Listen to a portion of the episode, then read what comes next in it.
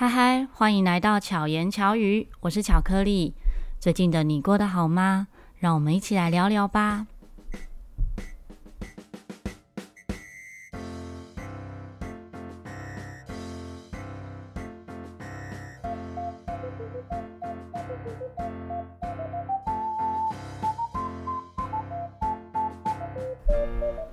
不知道现在的你心情如何？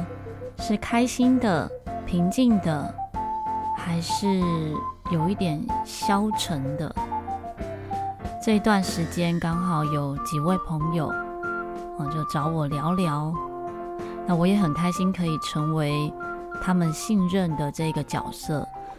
然后，嗯，跟我聊一些比较深入的话题。有一些朋友其实不一定是真的生活中常常碰面的朋友，所以要能够很坦然的。挖掘自己的内心来聊这些话题，我一边聆听，其实也觉得很感谢、很感恩。哎，你愿意相信我，那我也很相信，就是我们彼此会相遇。我会听到这些话，我会刚好可能对他来讲，觉得呃，我是帮助他的，我会刚好可以帮助他，其实就是在帮助我自己。我们在对谈的过程中，有很多时候。也许我说出来的话对对方有帮助，但是另外一个角度来说呢，他也在梳理、梳理，不是梳理，梳理我自己的一些思绪和想法，更确定什么是我认为对的，什么是中立的，什么是对彼此都好的，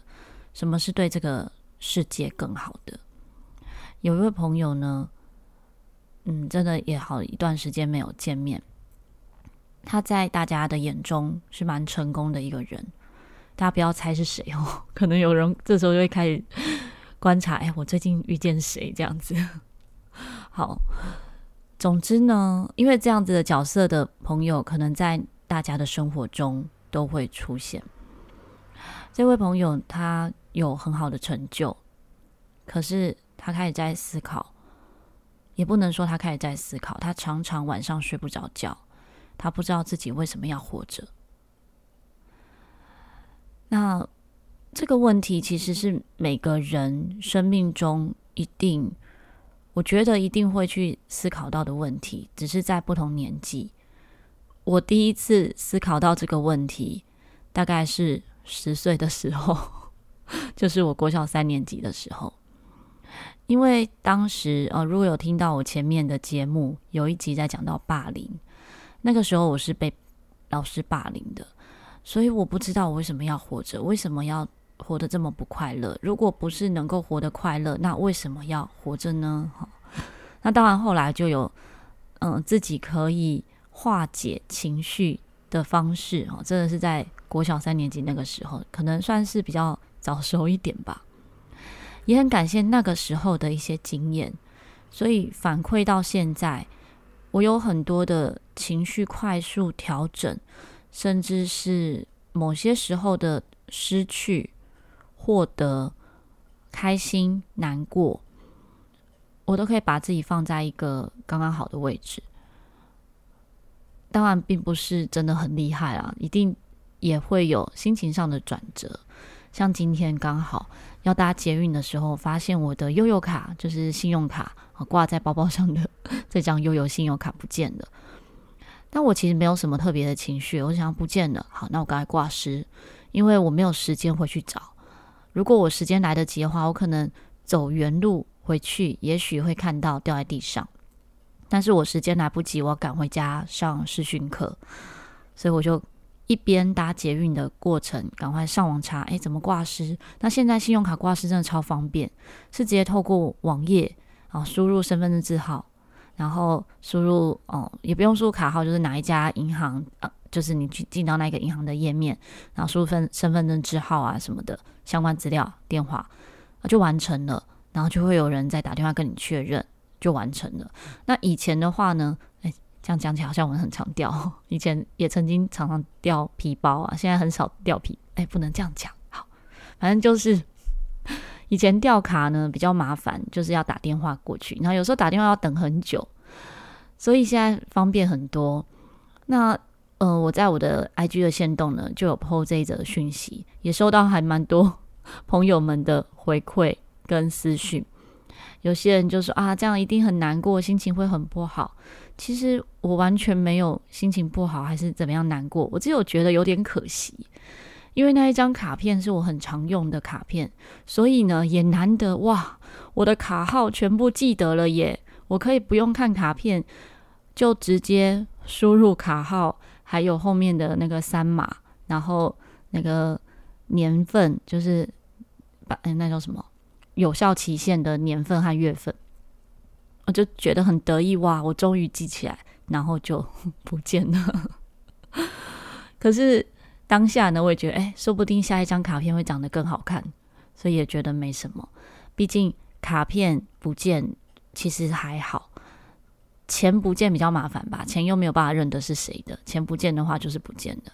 那最近也有钱不见的状况，钱怎么不见的？我真的不知道。我收了钱之后，我放在哪里？嗯、前几天掉了一个五千块，然后再一天是掉了一个，总之就是我的收入金额不对，应该算起来是掉了有八千块吧，还是一万多，我也忘记了。那慢慢就啊，查查查，有查到账，哎，对，我有一些账记错了，所以最后呢，不见得应该是五千多块这样。可是钱不见，我也没有什么特别的感觉，只是想说，可能真的不知道放在哪里，那就算了。然后我不会一直卡在那个钱不见或是东西不见的情绪上，因为还有很多要做的事情。我只有想说，怎么样让我的账目赶快平衡一下。那有听前面节目的朋友就知道，我用的方式就是写平白无故，我就是在我的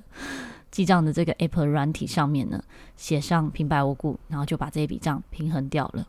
如果哪一天又找到了，那我就会有平白无故增加的钱，只是现在是不见得这样子。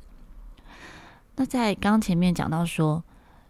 嗯，因为遇到这些朋友，他们会提到不同的关系上的烦恼。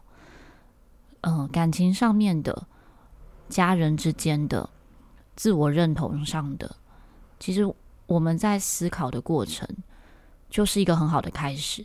因为有开始思考，所以就有机会转折，就有机会变得更好。所以我觉得提出这些问题都是非常好的。那刚好我又有缘分遇见他，遇见你。就像现在你听的节目，就是我们有缘分相遇，所以才会聆听到彼此。虽然我不能够马上听到你的声音，但是你可以透过文字，例如你可以在 Mr. Bus 留言留言给我，或者是从 IG 私讯给我，我也可以知道你的感受。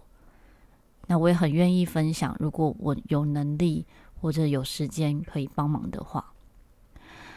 那也刚好，嗯，在线动上面呢，就是也有分享啊，跟某些朋友的相遇，然后就有其他呃共同的朋友呢，就私讯我说，希望可以找时间一起聚聚聊聊。其实每个人有空的时间真的也不多，这一天就二十四小时，要把这件事情做完，就要花很多时间了，所以相对的睡眠时间就少很多。那最近又有好几场音乐会。然后发现自己哎，睡眠时间不够的时候，其实眼睛，然后头脑就有一种笼罩着疲倦的感觉。之前不太会有这种感觉，但是因为太长期的这一段时间，大概真的每天都睡不到五个小时。有自己的音乐会要处理这些文案，然后嗯，跟我相关的音乐会就有好几场。那除了音乐会之外，还有自己的课程，课程要备课，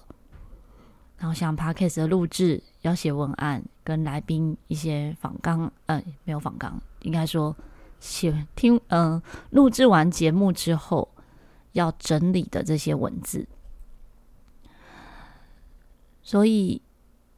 会觉得累吗？我觉得不累，旁边的人觉得比较累。就是朋友们看到我做这些事情，看我做这么多事情的时候，常常就说：“为什么你要这么累？”但是我觉得是很开心的，包含花时间在朋友身上，这些朋友是值得的，所以我会觉得很开心，不会觉得浪费时间，甚至说在彼此交流、聊天、梳理各自情绪的时候，我觉得是充满能量的，那个能量是越来越有精神。当然，也有一种说法说，就是嗯，可能。因为彼此在交流，所以彼此的能量交换的时候，我可能会把我自己好的能量给对方，那对方不好的能量或者是情绪上面会转转交给我，所以我才会比较累，这也有可能。但在但是在嗯对话对谈过后，因为对方得到帮助，因为对方的心情变好了，所以我心情就会跟着也很好。所以，即使是这样的循环之下，还是觉得很开心。那这一段时间呢，像十一月、十二月，就有两场算是每年固定一定会发生的重要的音乐会。一个就在这个星期日，就是北投社区大学的讲师音乐会。这是一群我好喜欢的同事，可以说是同事，因为我们都是社区大学的老师们，也是很好的朋友。这一个，嗯，这一个北投师大讲师音乐会呢，我们有一个群组名称叫做“八岛 M 星人”，八岛就是八岛北投，M 星人就 music，就是音乐星球的人，也是我们自己取的一个名字，所以在 FB FB 的粉专呢，就叫做八岛 M 星人。那最早最早第一场的音乐会呢，我记得应该是十年前还是十一年前。那个时候的音乐会还不是这样，所有的老师一起合作。当时我第一年就受邀参与，可是我是带着自己的团队，就是巧乐团，然后参与演出两首歌还是几首歌。那最后有一个大合奏，就是所有的老师一起合奏。所以真的大家一起合作，其实只有最后一个大合奏。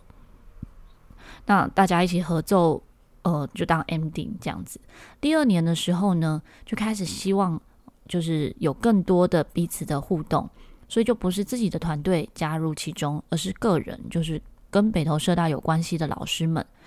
一起来准备这场音乐会。当时的这个过程呢，只有音乐上面的合作，本身音乐会呢并没有什么特别的意义。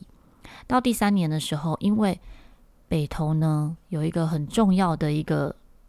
嗯，也不能说一个，北投有好几个重要的一一些景点，其中一个呢就是新北投火车站。新北投火车站当时是卖给卖给一个一个游乐园的，是一块钱卖掉的。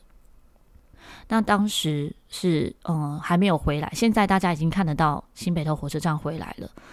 可是那个时候是也还没有回来，所以我们就透过音乐会来讲。新北投火车站的故事，让在北投的人，像好比我在北投社大已经教学了十几年了，可是我不知道这个故事，也有许多嗯，可能没有太关心，或者是没有太注意到周遭生活的学生们，他即使是生活在北投，他可能也没有注意到这件事情。那透过音乐会，我们诉说着一个故事，让大家更知道说，哎，这里发生了什么事情。后来也陆续有每一年都有不同的主题，讲着北投的故事。好比北投呢，它是台湾的，真的就台湾的好莱坞，有上千部的电影是在北投拍摄的。北投也有制片厂，但是真的也很多人是不知道的。所以呢，我们就透过音乐，透过故事，透过主持人讲故事的方式。让大家更认识北投这块土地。当然，再回到音乐本质，因为我们一起合奏的伙伴呢，就有不同的乐器，像我就是演奏陶笛，那也有吉他，然后非洲鼓，嗯、呃，键盘、口琴，合唱团的合唱老师，然后手风琴，啊、呃，就有不同的哦的不同的乐器一起合奏。所以会有呃两三个人的一个小小组合的合奏，然后也会有大家一起的，在这个准备还有编曲的过程，我觉得真的都非常的愉快，一直都是互相学习，是一个很好的一个正向的循环。所以我也好希望，真的有兴趣、有空的朋友呢，其实可以到现场来聆听，可以感受到我们想分享给大家的这个喜悦。而且这一场音乐会，因为是北投社大主办的，那社区大学呢，它算是呃不能够是有盈利行为的，所以我们的这些售票的收入呢，就是完全捐出去给公益单位。每年我们都会设定不同的公益单位。来接受这个捐款，有一年是自闭儿，就是星儿，然后每一年都有不同的单位，好，然后有一年是那个受暴妇女。那另外一场音乐会呢，跟我自己就更有关系的，就是鲁巴头陶笛音乐艺术乐团，这是我在二零零六年的时候成立的一个乐团，这就是二零零六年的秋天，就十月份的时候成立的乐团。当时的台湾呢，其实没有这样子合奏的乐团，比较少，大部分都是以齐奏为主。那我很喜欢合奏的声音，所以就邀集了一些好朋友，吹陶笛的好朋友，还有我自己的学生，组成这个乐团。从二零零六到现在二零二二，我们只有一年，哎，我们有一年就是演出十年之后的第十一年是休息一次，还有去年因为疫情。疫情的关系暂停一次哈，不然就是我们每年都会固定举办这一场音乐会，然后都是选择在泸州工学社音乐厅，因为这个音乐厅呢，它的呃声音效果是很适合不加麦克风的情况下，就是天然的 陶笛的音色呈现给大家。每年的音乐会，我们也都会设定不同的主题。其实基本上就会是有古典，然后有哦民谣类的乐曲，也有 ACG 的音乐，然后我们也会跟 LOAM 一起合奏，一起合作。嗯，就是由 LOAM 呢，他们编曲一些 ACG 的音乐，然后再加上陶笛跟提琴、大嗯小提琴、大提琴、钢琴一起这样合奏。每年都是演出后，我真的都觉得哇，超棒的，就很希望可以让更多人听到。当然，在准备的过程，不管是北投师大讲师音乐会，还是鲁巴头的音乐会，其实每次准备的过程都会觉得还不够，还不够，因为永远没有最好的时候。那今年更有这种感觉，因为今年的准备时间更不够。以往我们可能二月的时候就开始团练，然后每周一次的团练。那像北投师大讲师音乐会呢，我们前面前期会是每个月一次的练习讨论，然后接下来快要到音乐会之前，就会是两周一次的这样子的练习。但是因为疫情的加入参与，所以很多时候都被按暂停。到现在稍微解封了，全部要加速开始运行的时候，就会觉得哇，好像怎么准备都不太够的感觉。但总不能等到我们演出完之后，再告诉你说好可惜哦，你怎么没有来？所以呢，虽然现在还在准备的过程，我也不确定是不是真的会如我预期的这么好，但是我们会努力让它会是那个当下最好的一面。呈现给大家，所以真的诚挚的邀请大家可以以行动支持，然后来参与这几场音乐会。当然，也不只是我们自己的音乐会啊。我觉得，如果你周遭有看到你喜欢的艺文活动，有些可能是免费的，啊，有些可能是呃要门票的。以现在台湾的状况呢，你会发现一些知名的演唱会。票价可能几千块、上万块都是秒杀，大家会很习惯的花很多钱去支持一场很有名的活动，但是有很多像我们一样非常辛苦，我们真的是每年都没有 申请补助哈，没有申请补助，我们就是都靠自己自掏腰包在办音乐会，每年都不一定可以打平，不要说赚钱，每年都是。可能因为票价我们没有卖得很贵，一张票三百五百块这样子，所以也不可能说因为这样就赚大钱什么的。很辛苦的在办这些活动，只是希望让我们喜欢的事物被更多人看见、听见。可也很多，嗯，译文团体是跟我们一样的，所以我自己很喜欢，呃，就是欣赏各类型的演出，包含像脱口秀啊、舞台剧，嗯，音乐会，不同类型的音乐会，然后不同类型的比较新尝试的演出。好魔术这些我都会，如果我很喜欢的，或者我想支持的朋友们，我一定会购票到现场支持。因为真的只有以行动来表示支持，才可以让我们喜欢的事物继续延续下去，或者说也是给他们一个鼓励，或者是一个力量。行动就是最好的一个支持的力量。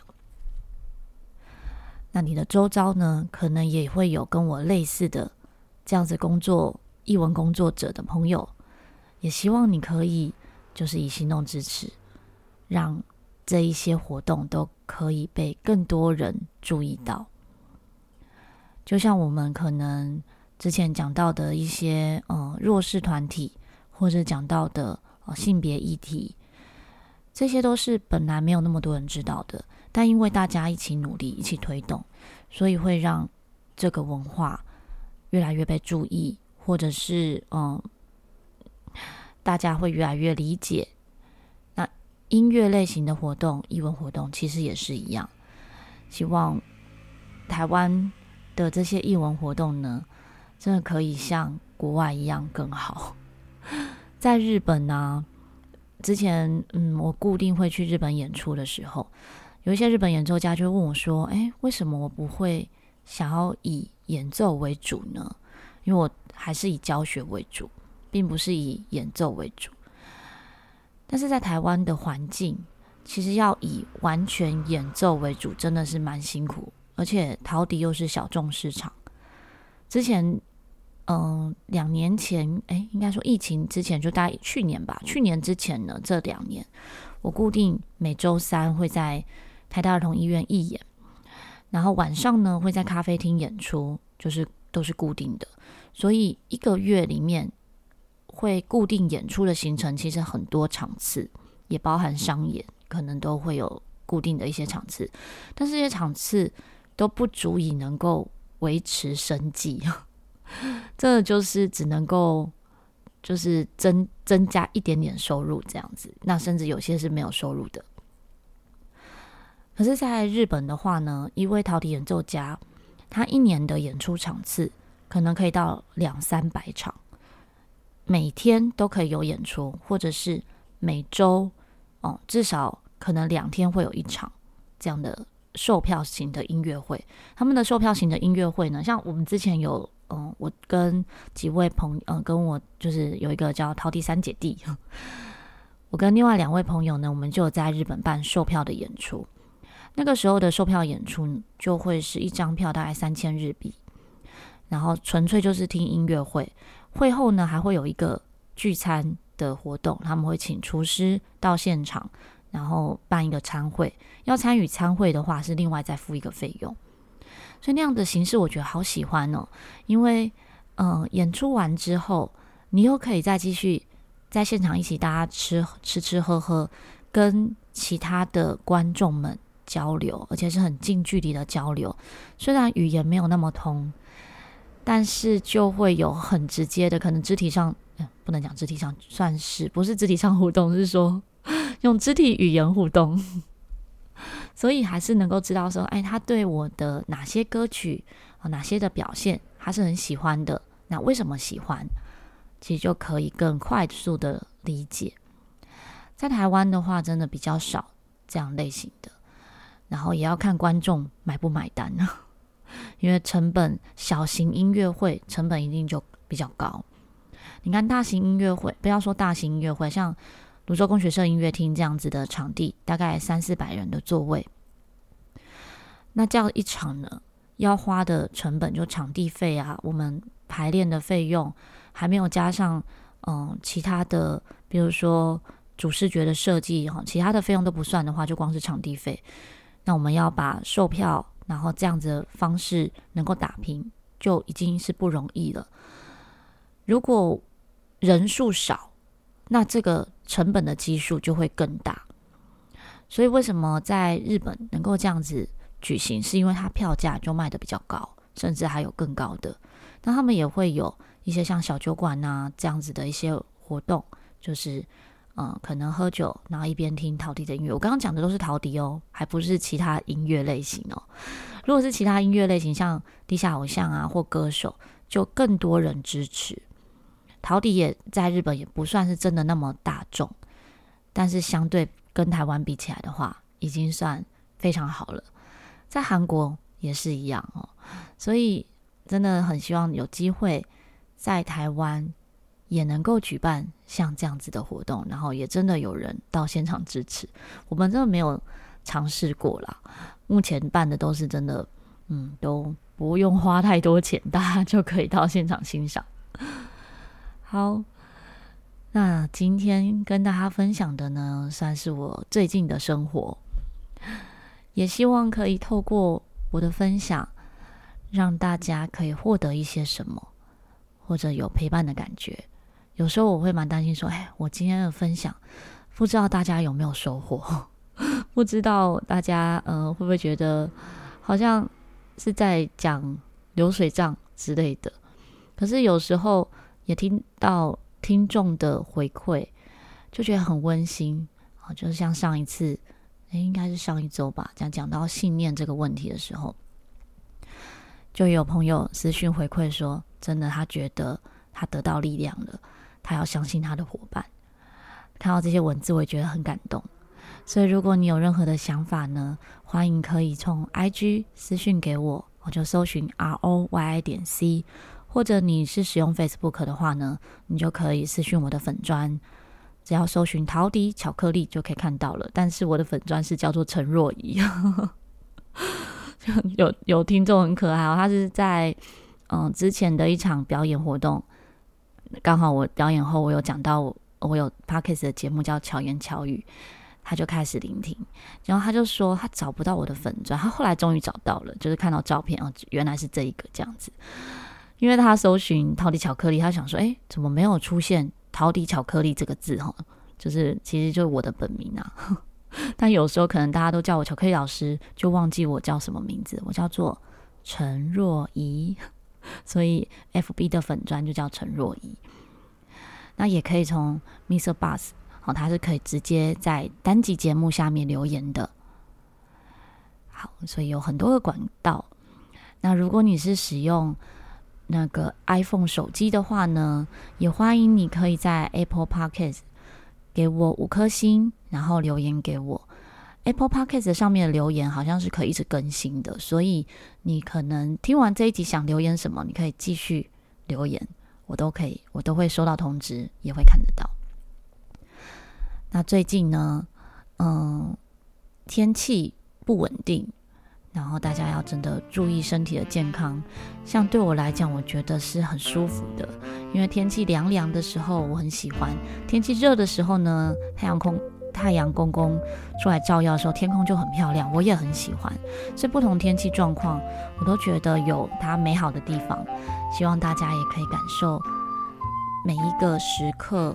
不一样的美好，包含可能此时此刻你的心情。不一样状态的时候，它也能带来不同的美好。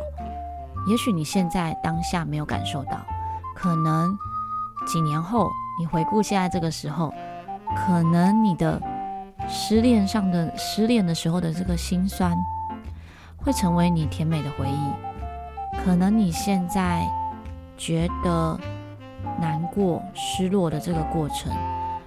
也许未来你会觉得，哎。当下的你，其实帮助了未来的自己，所以每一个时刻都是独一无二的。希望大家可以透过巧克力的巧言巧语，陪伴你巧妙克服生活中的压力。我们下次再见，大家拜拜。